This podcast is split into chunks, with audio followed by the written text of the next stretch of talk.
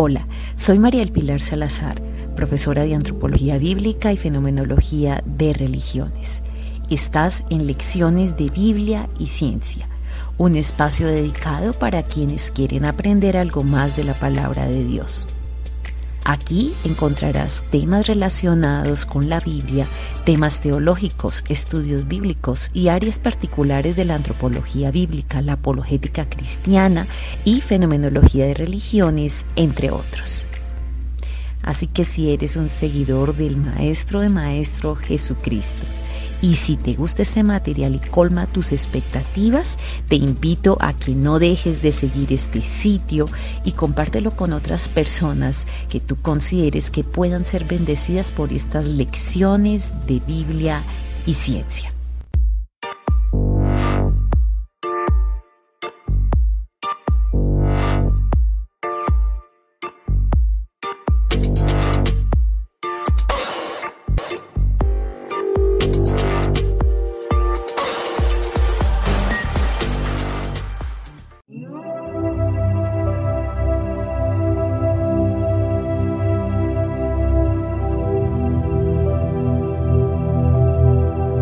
Bueno, lo primero que siempre hay que recordar, creo que ustedes lo deben saber, pero es importante precisarlo. El discipulado es un proceso y es un proceso que no se puede acortar. ¿sí? No hay formas ni, ni fórmulas perfectas para decir que yo acorto un proceso de discipulado.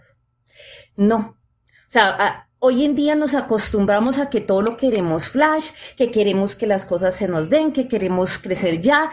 Y hay elementos que sí se nos pueden dar en el quehacer de las iglesias, pero el discipulado como tal ese llevar yo a otros va a requerir algo de tiempo y por eso muchos como que tratamos de, enfocarnos en otras cositas y el discipulado a veces lo dejamos solamente como el nombre de un programa, pero a la práctica a veces nos quedamos un poco por fuera en ellos porque esto requiere tiempo.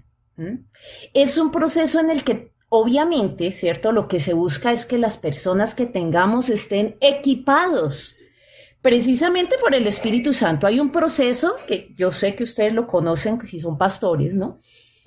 Que es una parte que definitivamente nadie la puede suplir. La relación que tenga la persona y la obra del Espíritu Santo, ¿cierto? Es absolutamente necesaria, ¿cierto? Para lograr eh, que este nuevo congregado o no nuevo, porque a veces nos llegan personas que ya tienen una formación, pero no sabemos qué tipo de formación y llega a nuestra iglesia. Entonces también tenemos nosotros que entrar a evaluar, ¿cierto? Para ayudarles a vencer precisamente las presiones y pruebas de esta vida, ¿cierto? Pero el objetivo general es que se vuelvan cada vez más como Jesús. Entonces, cuando miramos este pedacito de que se vuelvan más y más como Jesús, es cuando nos damos cuenta que toda la vida, ¿cierto? En esta vida terrenal tendremos que ser, ¿cierto? Discípulos y seguir discipulando. Hay muchas actividades que a veces desarrolla la iglesia, ¿cierto? Tenemos actividades que son muy de iglesia y a veces nos llenamos de muchas de las actividades paraeclesiales que son importantes. Ah, que la obra social, que vamos a hacer tal cosa, que vamos. Sí, pero a veces le damos demasiada importancia a lo paraeclesial y se nos olvidan. Me voy aquí a lo, a lo básico, ¿cierto? El maestro siempre recoge lo primero que es lo básico y es que si hay un propósito un llamado que todos tenemos es precisamente a hacer una tarea. Si algo nos llamó el Señor, no es a ¿cierto? Ay, sí, monos, es importante. Dirán, ay, pero me está hablando de capacitar. Sí, es importante, pero ante nada, ante nada es, vayan, prediquen el Evangelio y hagan discípulos. O sea, no hay, cuando las personas dicen, ay, ¿cuál será el propósito que yo tengo en la vida? Es que yo no sé, sí, bueno, podemos ayudarles a enfocar algo al llamado, pero no hay propósito para un creyente que no comience con cumplir la gran comisión. Y esa es la base grande del discipulado, ¿cierto? ¿Y por qué nos pide ser discípulos? Porque no se trata solamente de hacer una declaración pasar o no pasar al frente a decir una oración, sino que realmente nos aseguremos de cumplir una tarea, sea que ese creyente, ay, lo que voy a decir es doloroso porque hay pastores, ¿sí? Pero uno quisiera que las personas que llegan todas se, se quedaran con uno, ¿cierto? En su iglesia, se quedaran en su, en su, en su rebaño y ojalá, amén. Pero la, la, verdad lo que sucede es que muchas veces, por muchas circunstancias, algunos se van, otros llegan, no todos se quedan, lo sabemos, ¿cierto? Por eso nuestro objetivo tiene que ser muy efectivo a la hora de que no importa si esta ovejita, porque a la hora del té no es mi oveja, es la oveja del Señor, ¿cierto? Si se va, se va con los fundamentos claros y los principios claros de fe. ¿Sí? Y el que llega se alinea también a esos principios. Yo cumplo la tarea, el crecimiento lo da el Señor, ¿cierto? Entonces, qué importante que desde un principio trabajamos en ese compromiso con Cristo, no con una denominación, no con una iglesia, sino con ese compromiso para seguir creciendo precisamente en, esa, en ese punto de formar una imagen de Cristo. Yo sé que no estoy diciendo nada novedoso, pero qué importante volver cada vez a recalcarlo, ¿cierto? Esa conformación de esa imagen de Cristo pues requiere obviamente unos ajustes. Hay que ir ajustando cositas, tanto en el proceso que tenga la iglesia, como la persona misma tiene que hacer sus ajustes en medio de ese crecimiento personal. Otro de los aspectos importantísimos es que el discipulado no puede descansar solo en los brazos únicamente de la pareja pastoral. Si bien ellos son los que la inician, ¿cierto? hay un trabajo, porque esto es un trabajo de equipo. ¿sí? Llega un momento en que el Señor empieza a hacer crecer las iglesias. Lo sabemos, o sea, la palabra y el Señor trae y trae, pero llega un momento en que ellos se saturarían y tienen que tener, de hecho, un equipo. Por eso tienen que tener un proceso de formación de discípulos para primer nivel, los de nivel bajito. Los que ya hoy, bueno, estos hermanitos todavía no tienen el conocimiento, pero sí me pueden ir ayudando a ir transmitiendo algunas cositas y voy a tener que tener un equipo que me ayude en ese, ese trabajo. Entonces es una labor de equipo en donde lo más importante es la relación con Cristo más que las normas. Eh, antes de estar en la iglesia en que estoy, voy, aquí a contar una intimidad. Yo estuve en varias iglesias, me, congregué de muy niña. Mi mamá no se había convertido, entonces cuando nos trasteábamos tocaba cambiarse de iglesia porque pues estaba sujeción, me dejaba ir a la iglesia. Pero una de las cosas que uno veía a veces en algunos lugares, no en todos, es que eran demasiado enfáticos en algunas normas que, bueno, está bien, que cómo se viste, que cómo se hace, ¿cierto? Pero se enfocaba tanto eso y no en la relación con Dios.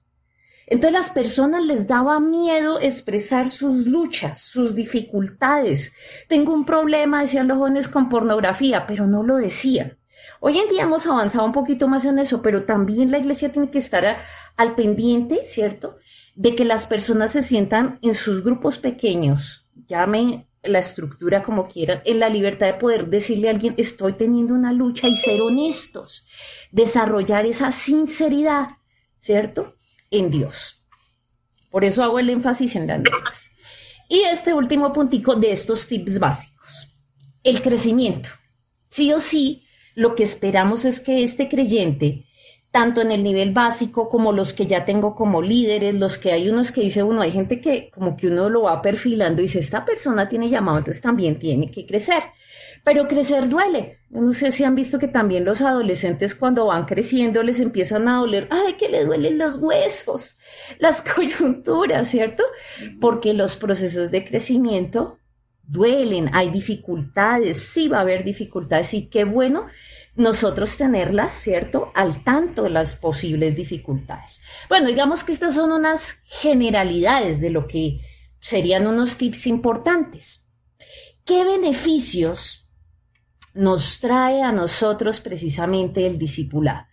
El primero es crecimiento. Cuando yo hablo crecimiento, lo hablamos uno, un crecimiento numérico de la iglesia porque también queremos que crezca, pero sobre todo en el creyente, ¿cierto? Que se mantenga en el camino. Aquí el objetivo es que se mantenga en el camino, que tenga unas bases sólidas de fe y que aprenda a ser una persona, a mí me gusta mucho esto, enseñable, que aprenda humildad y sujeción. Porque es importante que también las personas se sienten a escuchar. A veces nos llegan, dicen, ay no, pero tal persona sabe mucho. Venía y ya tiene como, entre comillas, mucho conocimiento. ¿Y quién dijo que eso en el Señor tiene que ser motivo para que de forma apresurada lo coloquemos en niveles de liderazgo? ¿Mm? Entonces puede tener ciertos conocimientos, pero hay algo que es bien complejo de aprender y es la humildad y sujeción. Entonces, el hecho de sentarme, ay, pero es que este hermano, el hecho de que te sientes nomás, ya estás aprendiendo, que debes aprender la palabra, ¿cierto? Y recibirla independiente del vaso que esté. Entonces, eso nos da también algo de humildad y sujeción. Entonces, qué bueno tener un tiempo en lo que en nuestro grupo, los primeros, los líderes, ah, yo ya llevo tiempo, ¿no? Qué bueno que vuelvan a, a tomar el curso nuevo. Eso nunca sobra volver a reedificar, ¿cierto? Esos fundamentos iniciales y de paso nos ayuda porque es que el, el, hecho de volverse a sentar en una silla y oír las bases implica algo de humildad y también detectar la sujeción que hay de las personas. Eso tiene que aprenderlo porque un discípulo tiene que estar allá detrás del maestro, ¿cierto? Tiene que estar allá pegadito, tiene que aprender, ¿cierto? Y tiene que tener ese espíritu enseñable. Y eso se enseña viendo el ejemplo. Si yo tengo a mi líder y mi líder, ah, no, cuando viene otro, no está, ¿cierto? No, no, no, yo ya me sé eso. Ah, entonces, pues yo me siento autorizado para no ingresar, ¿cierto? Algún curso, porque como mi líder no lo hizo. Entonces, qué importante que nosotros también enseñamos con ese ejemplo. ¿Qué más nos da de beneficios el discipulado? Unidad. Si hay algo que da unidad en la visión de la iglesia es precisamente que haya un proceso continuo y claro de discipulado. Yo digo que esto es un cuerpo, ¿cierto? El Señor nos dice que es un cuerpo, entonces los tendones tienen que ir y la sangre tiene que ir conectada con el brazo, con el codo. Entonces no puede ser que yo no esté incorporado porque no voy a tener el mismo espíritu, ¿cierto? Entonces, si hay humildad, sujeción, puedo tener unidad en la iglesia. Yo sé que ustedes lo conocen, pero qué importante que veamos de nuevo esos beneficios. Y el número tres del que de pronto ahorita nos dedicamos un poquito más a hablar es precisamente lo que tiene que ver con el legado. Hay que construir un legado. Ustedes ven al pastor aquí, Joel, y su esposa Sara, los veo muy jóvenes, ¿cierto? Ellos son unos pastores jóvenes, con mucho dinamismo. Gracias. Amén. Pero les tengo una mala noticia, que el tiempo pasa y poquito a poco ellos ya van a ir madurando, ya luego crecerán más en su ministerio, pero llegará un momento en que van a tener, ¿cierto? Como con el, si no, el Señor no viene antes, ¿cierto? El ciclo normal es que pues llegará un momento en que ellos tienen que dejar un legado de otras personas, porque si no esta obra tan bonita se acabará, ¿cierto? Hay que, hay que abrir espacios y hay que dejar crecer a otros también. ¿Cierto? Que esa es una de las cosas que a veces eh, muchos, ¿cierto? Eh, cuando nunca han tenido al cierto grado de liderazgo, como que se emocionan mucho con ciertos elementos de que, oh, ya están aquí, oh, ya los hermanos me miran, y, y se les olvida que aquí hay que soltar para que el Señor le dé uno más. Si uno se queda apelmazado en un punto, ¿cierto? de una escalera en la que el Señor lo quiere subir, pues se queda ahí en ese pedacito de la escalera y el Señor le dice, pero yo te quería dar más cosas, ¿cómo te doy algo si no sueltas esto que tienes ya? Tienes que soltar un poquito, tienes que soltar. Y hay un libro muy bueno, no sé, se lo recomiendo, que se llama ¿Quién sostiene tu escalera? Si de pronto lo, lo han leído, me gusta eh, dos conceptos que allí se expresa, que uno normalmente mm, lo enfocan a veces a nivel empresarial, pero creo que aplica muy bien para la iglesia. En la iglesia podemos tener personas que son los sostenedores de la escalera. ¿Cierto? Están ahí abajo. Ah, yo tengo el ujier, tengo el de la alabanza, tengo el, servidor que nos ayuda, no sé qué, es el hermanito que está ahí fiel, el que comenzó, pero está aquí siempre, es el que me abre las puertas de la iglesia. Bueno, aquí ahorita estamos en otra dinámica, entonces es el que me conecta al Zoom, pero es el que está siempre ahí, yo lo tengo de siervo. Eso está muy bien, ¿cierto? Es uno que sostiene. Pero de esos hay algunos que sí van a querer subir a la escalera, que el Señor empieza a llamarlos, otros dicen no No, yo me quiero quedar aquí, esto fue lo que el Señor me dio. Entonces, el líder tiene que saber, ¿cierto? En qué momento le debe decir, bien, bien, bien, está bien, ¿sí? Sé que te sientes cómodo, pero hay que subir un peldaño en la escalera, hay que seguir creciendo en el conocimiento, hay que seguir creciendo en, tu formación y en tu llamado, y si definitivamente pues alguna persona ya no lo desea, pues ahí sí, ya no. Pero esa construcción del legado lleva tiempo y ahí es donde nos vamos a enfocar un poquito más. Eh, quisiera entonces que recordemos más o menos cómo son estos pasos y de manera gráfica entonces se los traigo aquí como un camino, ¿cierto? Ese discipular parte con un nuevo, un nuevo creyente, pero ojo que aquí el nuevo creyente no es solamente el recién convertido, se los decía, el que llega de otra iglesia. Para mí, tiene que operar como uno nuevo. Ay, que yo llevo tantos años. Pues sí, pero es que tienes que aprender, dijimos, humildad, sujeción, tienes que conocer la visión de nuestra iglesia, ¿cierto? Entonces nos tenemos que dar el tiempo de conocerlo, ¿sí? Porque desafortunadamente también, ¿cierto? Sabemos que llegan lobitos vestidos con piel de oveja. Y, engañan y suceden cosas en las iglesias. Creo que han pasado. Entonces, ¿por qué? Porque yo también me pongo, me acelero, ay, me emociono, me llegó este hermano que está formado, que hizo no sé qué, que Entonces, no, tengo que yo también mirar su testimonio, tengo que mirar si es una persona que se sujeta. Entonces, digamos que es un nuevo en nuestros procesos su pastor me estaba mostrando que están empezando a trabajar un manual muy bonito, ¿cierto? De, de discipulado. Qué interesante eso, ¿cierto? Porque de las primeras cosas que tenemos que hacer con el recién nacido, digámosle aquí como el neonato, ¿no? Eso es un neonato. Se acabó, está, acabamos de sacarlo, está que llora. y a veces llegan llorando, ¿cierto? Está llorando porque acabó de nacer, ¿sí? Aquí. Lo primero que trabajamos, pues obviamente es este tema y de esto sí nos tenemos que asegurar seguridad de salvación, ¿cierto? En este tema de que no sea solo un tema de, un inicio, por eso todas las iglesias trabajamos en que haya como mínimo un curso de iniciación del nuevo creyente, de su vida nueva en Cristo, de sus primeros pasitos, que lo conduzcan a entender realmente que cuando tome su decisión pública de un bautismo, ¿cierto? que, bueno, ahorita bajo estas condiciones serán muy diferentes o que tomen las decisiones que o los pasos de fe que nuestra iglesia tiene establecidos y conectarlo con esa comunidad que tenemos, ¿cierto? Eso, es lo que buscamos. Entonces, yo digo aquí, ¿cierto? Que hay que vincularlos desde la primera etapa y si ustedes recuerdan cuáles serán esas necesidades de un recién nacido, pues un recién nacido, así como lo vemos como un bebé, ¿cierto? Y empiezo yo siempre con esto. No importa el conocimiento secular, en lo espiritual el recién nacido necesita leche. Hoy en día se nos está también llenando nuestras iglesias con personas que tienen conocimiento y, dicen, uy, no, es que esa persona sabe que trabaja en yo no sé dónde. Y a veces los pastores se sienten, ay, Dios mío, pero de pronto puede saber más. No, no puede saber más. Ese miedo no lo tenemos que dejar a un lado porque el que es nuevo en lo espiritual está naciendo espiritualmente, ¿cierto? Estaba muerto totalmente. Yo sé que lo saben, pero eso tenemos que tenerlo muy en claro y por lo tanto tenemos que saber, ¿cierto? Que no importa el conocimiento con el que vengan las personas, yo empiezo con los principios básicos.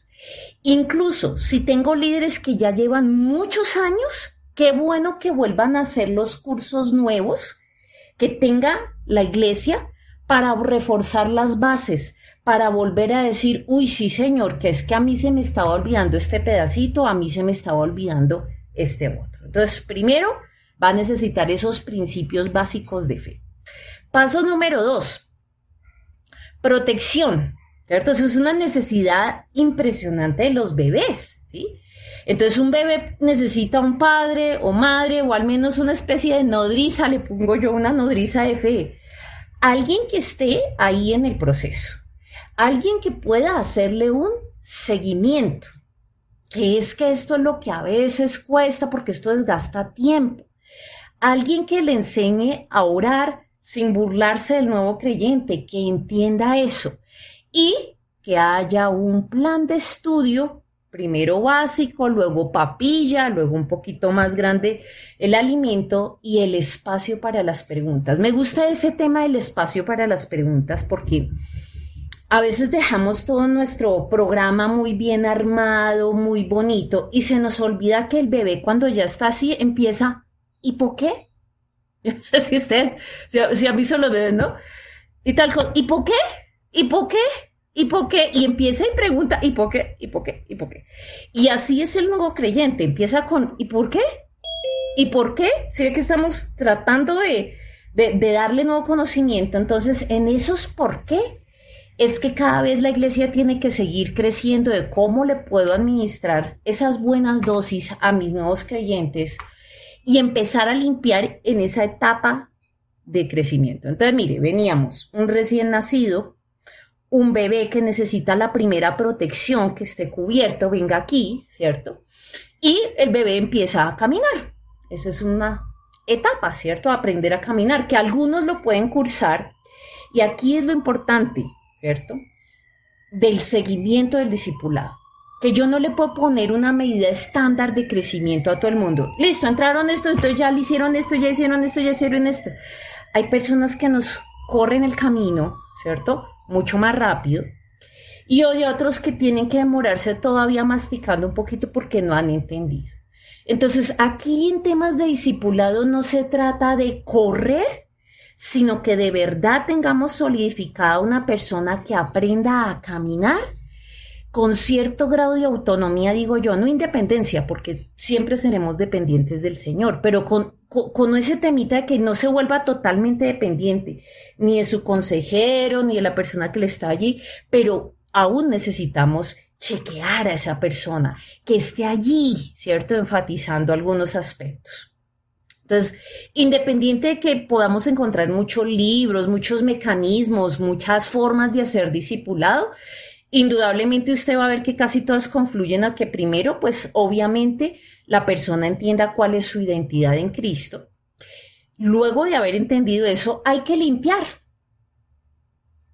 No, no quiero ser más gráfica. A un bebé pues hay que limpiarlo también, ¿cierto? Porque él empieza, porque está caminando y se ensucia, porque come y hace sus necesidades. Entonces, asimismo, el nuevo creyente debería empezar también, o la persona que nos llega, ¿cierto? Con procesos muy interesantes de sanidad interior, consejería bíblica, en algunos casos liberación, ¿cierto? Necesitamos que el bebé esté limpio, ¿cierto? Es la primera. Porque a veces queremos darle ya teología máxima cuando ni siquiera hemos limpiado y entonces, mm, si no, si no ha habido una liberación, si no ha habido una sanidad interior, lo poco que le estamos dando no se le va a quedar porque no está limpio, ¿cierto? Y ahí sí empieza ese cuidado de familia. Entonces es muy importante que aprenda a desarrollar y, y sé que ustedes como iglesia lo trabajan y que seamos enfáticos en esto, en desarrollar una relación directa con Dios directa con Dios, independiente de los fallos o sus luchas que tenga. Mucho nos ha hecho daño a veces esa imagen de que es que somos, no, aquí todos son santos y, ¿cómo así? No sé qué. Al nuevo creyente tenemos que indicarle, darle ejemplos, estar pendiente de ellos. Tuve esta lucha con tal cosa y, bueno, caí, caí en esto. Bueno, ven aquí, Primero, entonces, ¿cómo es el proceso que tienes que seguir? Hay que cortar con este tema del pecado. Entonces, esas bases y esa limpieza le van a permitir trabajar en ello. Y me voy a meter ahora sí con el tema más importante en este proceso de crecimiento.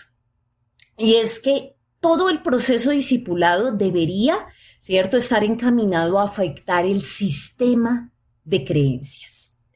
A veces nos dedicamos mucho a solamente mirar comportamientos, comportamientos, comportamientos. Y resulta que el problema del comportamiento es el siguiente, o sea, yo me comporto según lo que yo creo.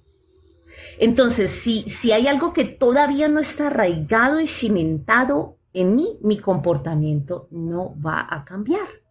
Por eso la palabra nos dice que tenemos que tener la mente de Cristo, que renueven su entendimiento, ¿cierto? Porque eh, esa es como una de las partes de decir, oiga, si yo tengo claro lo que yo creo y empiezo a entender que no es solamente no hagas porque no puedes, sino porque ¿cómo le voy a hacer a ese Dios al que yo amo esto? ¿Cómo voy a herir su corazón si entiendo lo que Él ha hecho por mí? Si de verdad entiendo lo que hizo, ¿por qué voy a doler su corazón de ese modo? ¿Cierto? Entonces, aquí empieza estos temas también de que dentro del engranaje de todo lo que tenemos, tenemos que seguir afectando los sistemas de creencias. Y una parte de afectarlo, no todo, porque hay una obra del Espíritu Santo, hay una parte de decisión de la persona, hay otra parte que también se logra integrar con la comunidad, pero hay otra que tiene que ver con la formación, con que nos formemos tanto en lo que conocemos, ¿cierto? Obviamente en la espiritualidad, pero tenemos en primer lugar una formación básica, que es la que todo congregado, congregado como mínimo debe haber participado una media donde como mínimo, entonces dice uno, hay nuestro nivel instituto bíblico.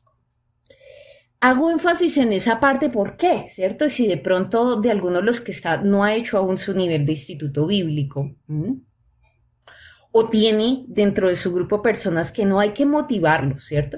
Porque yo puedo estudiar muchas cosas hoy en día, Mm, con los medios de comunicación uno ve este fenómeno, ¿cierto? Entonces Internet trae cosas muy buenas y de hecho hay muy buenas prédicas y todo, pero asimismo yo no le puedo dejar esa responsabilidad simplemente así y me llega conocimiento de una forma que uno dice aquí y allá y luego estudio una cosa y luego otra. Cuando yo tengo un, un estudio, ¿cierto? Ya formal, tengo una formación sistemática que normalmente ha sido preparada para irte precisamente, primero va esto, luego esto, luego entiendes esto, y luego como que organizas, ¿cierto? Gran parte de todo este conocimiento y lo puedes llevar mejor a la práctica, ¿cierto? Sin obviar aspectos importantes, ¿sí? Porque, ay, no, es que a mí me gusta, no sé, yo soy de los que me encanta todo el tema de consejería. Muy bonito todo y entonces todo lo que busco es de consejería. Eso está muy bien. Pero el cristianismo es muy integral en todo y se me olvida entonces seguir revisando las doctrinas básicas de fe. Y entonces me llega alguien a mi grupo y no sé cómo responder. Y cuando una ovejita llega y ve que como que, ay, este es mi líder y ni sabe cómo responder, entonces ya empieza la duda yo como que a este no le creo, venga, yo busco por otro lado. Entonces, ojo, porque la responsabilidad del que está formando va mucho más allá. Y, mire que los siervos, los que todos los que estén dedicados a tratar personas, sí debieran estarse formando cada vez más. Como mínimo, digo yo, un nivel de instituto bíblico eh, nos ayuda mucho en las iglesias. Pero esto tiene que seguir avanzando, porque el buen obrero del Señor está preparado precisamente para toda buena obra y el aprendizaje sí debe ser continuo, ¿sí? Continuo. Entonces, uno y la iglesia siempre debe evaluar en dónde estamos, dónde estamos o dónde estoy yo. La iglesia debe estar pendiente de tener mentores, mentorear, como lo llamemos. En algunos lo llaman los hermanos mayores, que alguien que está pendiente de otro. En otras iglesias, bueno, no lo llaman así, pero lo llaman el líder. El otro lo llamarán el coordinador de la célula. El que sea, ¿cierto? Cuando hablamos de ser un mentor, ¿cierto? Es alguien no solo que reparte una información, porque transmitir información, eso lo hace muchas personas. Unos transmiten bien, desafortunadamente otros transmiten muy mal y entonces nos hacen un daño terrible. Pero no se trata solo de transmitir información, sino de que yo debo interesarme por las personas. Venga, este cómo es, este qué luchas tiene, este no, mm, este camina despacio, pero yo sé que tiene estas habilidades para esto. Este otro, ah, y es el chistoso del grupo, pero, pero es una persona que hay que estarla motivando mucho porque emotivamente necesita esa, ese soporte. Este otro, yo lo veo que todavía lucha con la amargura. Este todavía lo veo que lucha con... Se ve como cada uno de ellos tiene luchas diferentes, formas diferentes. Y, el mejor ejemplo lo vemos en el mismo Señor Jesús. Eh, incluye a uno que lo pensaba todo, un tomasino, y allá tenemos, siempre te va a tener en un grupo de discipulado tus tomasinos. Qué bueno que el tomasino, en vez de quedarse ahí mascullando dudas, se prepare, porque precisamente es para eso. Ay, qué bueno que te guste trabajar en tu racionalidad, pero no te quedes en eso, tienes que seguir allí. pero está también el que está pensando es en la bolsa. Está el que está pensando en cómo hacer la crónica. A mí me gusta solo las historias. Entonces, cada quien lo va nivelando el Señor dice, este va aquí, este va acá, este va aquí.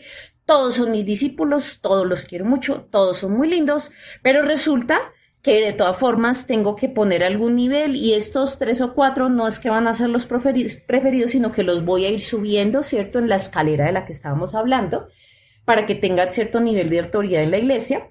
Estos siguen en el proceso, a este lo mando aquí, a este lo mando allá, ¿cierto? Pero eso es porque hubo un mentoreo, hubo un seguimiento y hubo una promoción de las personas, que a veces se nos olvida eso. Entonces, todo sería muy bonito, ¿cierto? Pero el aprendizaje sí se tiene, como les digo, que adaptar a las necesidades. La adaptación de estos procesos de formar, de adaptar, tiene que ser muy clara. Y tenemos que saber elegir a quién, ¿cierto? Colocamos en cada uno de los puestos. ¿Por qué? Porque el discípulo aprende a ser como el maestro, ¿cierto? Y hace lo que él hace. Termina a veces hasta con algunos ademanes de predica como lo hace el pastor. Muy seguramente no me sorprendería que los discípulos del pastor Joel y su esposa tengan algunos elementos o hasta frases de él, ¿cierto? Entonces, qué importante, ¿cierto? Que ellos sepan hacer una buena labor, una buena labor y llevarlos al maestro de maestros. Entonces, qué importante que tengamos mentores, ¿cierto? o personas que están formando a otros. Este no es un trabajo para que lo haga solamente el pastor, sino que él tiene que tener su grupo de pastoreo, ¿cierto?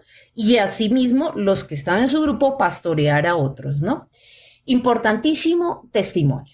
Yo puedo tener mucho conocimiento, pero si no hay testimonio, aquí se tiene que ser irreprensible. Conocimiento al nivel correspondiente. Claro, yo no le voy a poner creyentes que ya llevan bastante tiempo, a alguien que lleva muy poquito, aunque sea, hoy no, pero es que ese joven es pilosísimo y todo, pues sí, pero va a requerir un nivel de conocimiento y esto apunta, apunta a la universidad, que cada uno de los conocimientos sean en ese crecimiento de la iglesia, que se sujeten a la autoridad y el programa. Miren, los programas pueden tener aspectos buenos, pueden tener aspectos malos, creemos tener una super idea buenísima de evangelización, le metemos la ficha y de pronto no salió como pensamos, ¿cierto? Falló. Entonces, pero independiente de que falle o no, yo tengo que tener un equipo que no, no es que yo le estoy diciendo que hagamos una cosa y ellos hacen otra. Les digo que hoy el tema discipulado es este y entonces ellos terminan con otra, ¿sí? Porque le pareció mejor idea. Bueno, puede ser que tengas muy buena idea, pero es un tema de que hay que tener una unidad y un respeto por las autoridades y eso también es algo que nos enseña el Señor. Que sean enseñables, ya lo había dado, habilidades para enseñar. Mira, hay personas que saben mucho, pero aquí hay que tener cuidado cuando yo disipulo personas, qué habilidades tiene para enseñar a alguien. Para enseñar uno necesita paciencia, uno necesita escuchar, uno necesita calificar y evaluar. Muchos dicen, yo ya les dije, esta es la típica liderazgo, yo, yo, las, yo ya les dije que era lo que tenían que hacer. ¿Ya les dije será suficiente? No es suficiente. En la comunicación humana eso nunca es suficiente. Entonces, tiene que ser mucho más claro. ¿Me entendiste? ¿Qué quise decir? Ay, pastor, usted quiso decir que tal cosa. No, eso no fue lo que quiso decir, entonces hay que volver a explicar, ¿cierto? Entonces, porque cada quien en su cabecita entiende de una forma diferente. Pero ese crecer y el tener buenas relaciones interpersonales tiene que ser algo clave y total. Y este discipulado obviamente nunca va a acabar. Me gusta esta frase que también la encontré en, el libro que estábamos comentando, eh, ¿Quién sostiene tu escalera? Dice, muchos dicen que la cima es muy solitaria. Si los que están en la cima están solos, es porque no llevaron a nadie a la cima con ellos, ¿cierto? Entonces, no solo hay que entrenar a las personas, sino que hay que desarrollarlas. Normalmente ¿cierto? Nos quedamos con el entrenamiento, porque el entrenamiento es muy fácil. Voy a entrenar a una persona, voy a poner un ejemplo en una empresa. La entreno para que maneje una máquina. Entonces sí, hay que enseñarle usted fulanito. Se sienta aquí, hace aquí, coge aquí, no sé qué. y ya espero, no, no lo hiciste bien, vuélvelo a hacer de nuevo. Y entonces llega un momento en que lo hace bien, entonces yo ya lo entrené. Hermano, usted va a ser ujier. Ah, bueno, entonces usted se paró en la puerta, usted recogió no sé qué, usted sí se... Y bueno, y aprendió. Me lleva un tiempito, pero lleva menos tiempo y esfuerzo. Y se queda ahí. Y se queda ahí. Entonces, no nos podemos quedar con nuestros creyentes solo entrenándonos y quedándonos conforme como el hermano ya lo sabía hacer, sino que tenemos que desarrollar cuando yo hablo de desarrollar a las personas es ayudarlo a que desarrollen sus dones y sus talentos y parte de eso tiene que ver precisamente con que sea formado, con que sirva y con que haga esto, formación estratégica para un llamado particular. La formación estratégica implica eso, que pasemos de tener solo los que sostenían la escalera a que trepen la escalera. Y todos lo sabemos, todo lo que usted nos está diciendo es una verdad, pero la forma en la que nos está explicando nos está llevando otra vez a las bases y a la formación que a veces nos tenemos tanto que hacer y hacemos por aquí y por allá y se nos ha olvidado de seguir la línea. Y creo que en eso sí estamos este, aprendiendo bastante. Muchas gracias. Sí, sí, sí. Mire, mire que nos pasa, no solo usted, en mi congregación nos ha pasado, uno mismo dice que, ay, vamos a hacer, nos enfocamos tantos proyectos nuevos y dice uno, ay, Señor, mucho para eclesiástico, que no es que no sea importante, pero le está quitando espacio a lo realmente eclesiástico y la misión que tenemos. Aquí no hay, o sea, no hay algo que sea prioritario como el discipulado.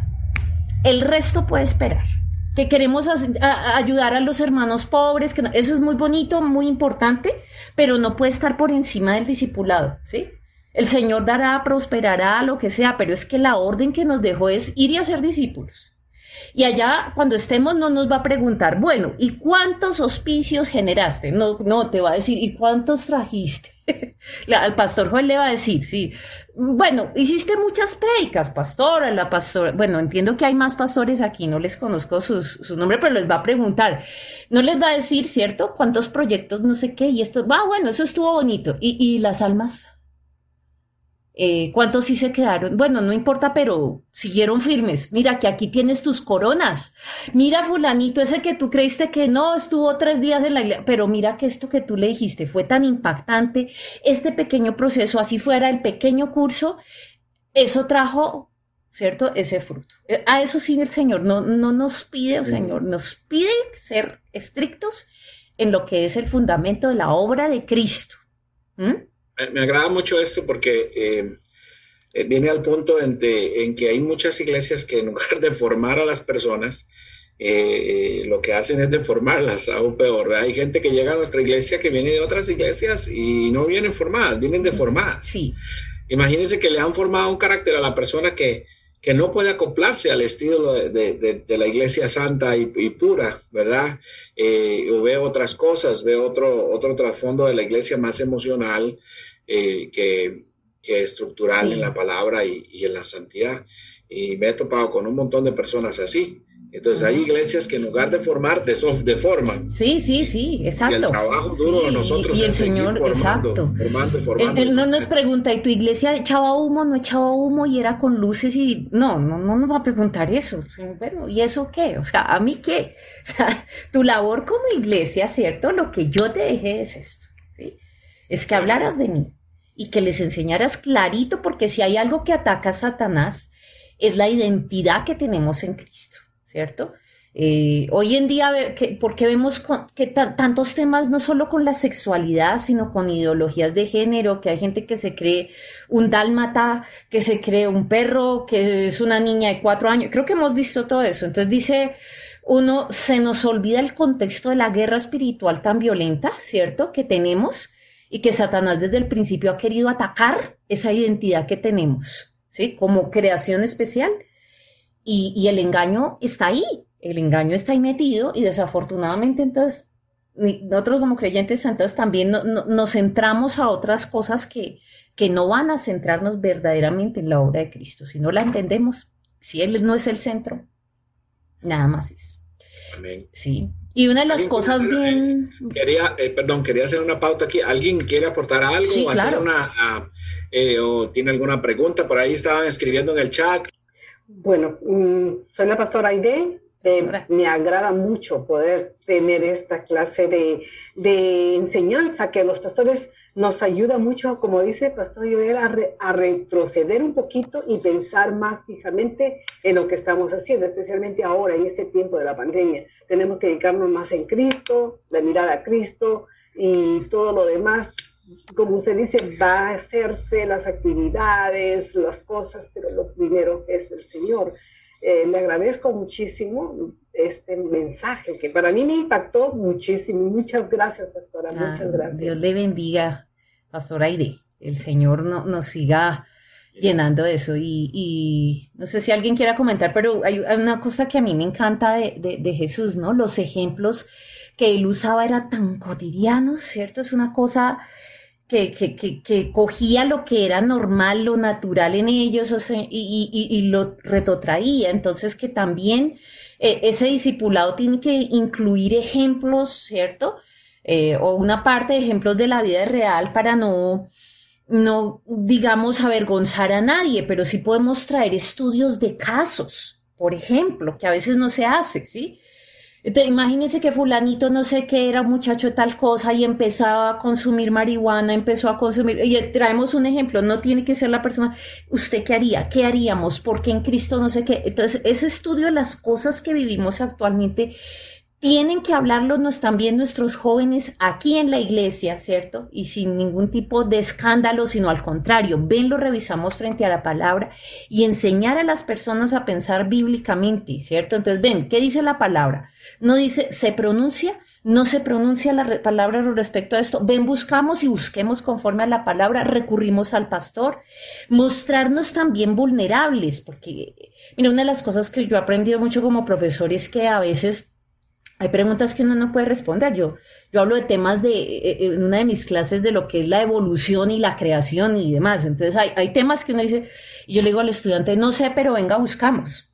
pero para llegar a un, maestro a decir, ay, no sé, uno, uno, siente a veces miedo. No hay que sentir miedo porque te respetan más cuando alguien te dice, esta persona va a ser honesta conmigo. Va a ser honesta conmigo. ¿Sí? Nos ponemos a veces hay respuestas que no. Obviamente que hay cosas de la palabra que tenemos que saber, pero no, déjame esto, lo reviso. Lo reviso para no darte una, una respuesta no, no correcta, ¿sí? Pero que, que dejemos ese miedo a, a que, ay, que es que no se la supo todo. No, aquí no estamos mostrando eso. Al contrario, estamos mostrando que somos creyentes honestos y auténticos. ¿Algo más?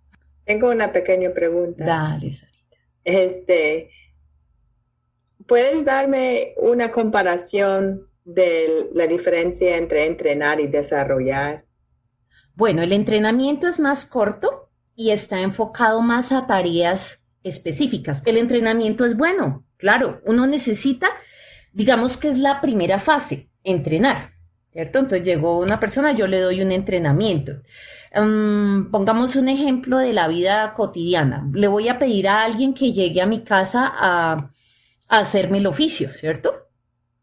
Entonces, la primera fase es que, que, yo como ama de casa le digo, bueno, ella podrá saber limpiar de algún modo. Así nos pasa con el nuevo creyente. Llega y él cree que hace, bueno, espera, venga un momentico. Es que quiero que me limpies así, uses el detergente así y listo. Yo le digo una vez, ¿lo hará bien del todo? No, algunas cosas sí las cogió, otras no. Ah, ven, por favor, entonces me tengo que dedicar un tiempo, pero yo espero que, no sé, que la segunda, tercera venida ella ya, ya quedó entrenada y por lo menos sabe lo que es básico de una tarea particular y de una función. Entonces hice un entrenamiento. Ese es, ese es, un entrenamiento. Voy a aprender a hacer una chaqueta. Entonces traigo a alguien y le digo, bueno, listo, fallaste. igualmente requiere supervisión y todo, pero es para desarrollar un punto muy particular, ¿cierto? La entrené para esta tarea. Pero desarrollarlo no es que la persona se me quede ahí. En primer lugar, que sepa tomar también decisiones. Porque si no, todas las veces, ay, pastora Sara, es que ¿qué hago cuando sé que sí se me... Entonces todavía está en proceso de entrenar, ¿sí? Dice, bueno, está bien. Bueno, tal cosa, listo.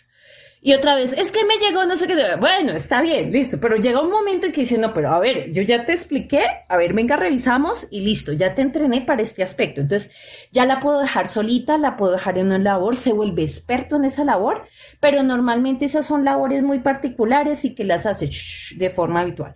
Pero estoy desarrollando otras habilidades. Aquí entonces ya salgo de simplemente un entrenamiento, lo entrené a desarrollarlo. Cuando yo desarrollo a alguien, entonces estoy mirándole, ven, ¿cuáles son tus habilidades y talentos?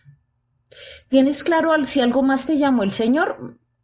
No, pues yo no sé, o sea, o te, pues yo sé que estás cómodo aquí ayudándonos en la iglesia poniendo el sonido, por ejemplo. Hay personas que dicen, listo, está bien, pero no quieres estudiar algo más de ese tema si eso es lo que te gusta y es tu habilidad, o sea, si vamos a desarrollar y si nos toca más pandemia, pues bueno, ven a ver, vas a desarrollar algo más, ¿qué otro curso puedes hacer?